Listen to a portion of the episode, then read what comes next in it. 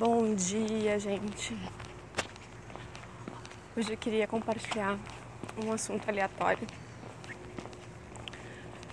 Semana passada a gente foi na fonoaudióloga para ver umas questões sobre a fala familiar e ela falou muitas, muitas coisas assim sobre o crescimento da criança, sobre o desenvolvimento da fala.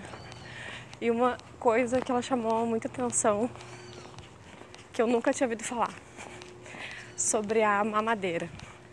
Por que, que a mamadeira vem com um furinho tão pequenininho e a gente vai lá e fura, faz um furão grande na mamadeira?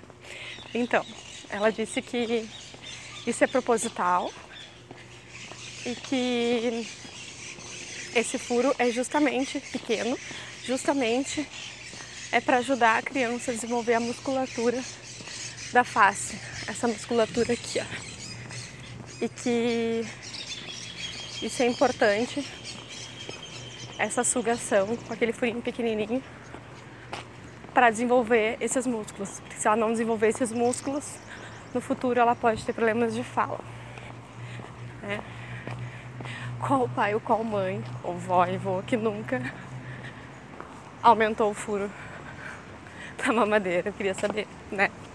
Então, mas uma, uma coisa que eu queria falar é que seria legal se tivesse na, isso na embalagem, né? Que é a recomendação médica dos fonoaudiólogos de saúde é que mantenha o tamanho do furo para questões de desenvolvimento a musculatura facial da criança. E acho que isso não tem né, nos rótulos das mamadeiras. Eu nunca percebi isso e parei para olhar. Vou até dar uma olhada.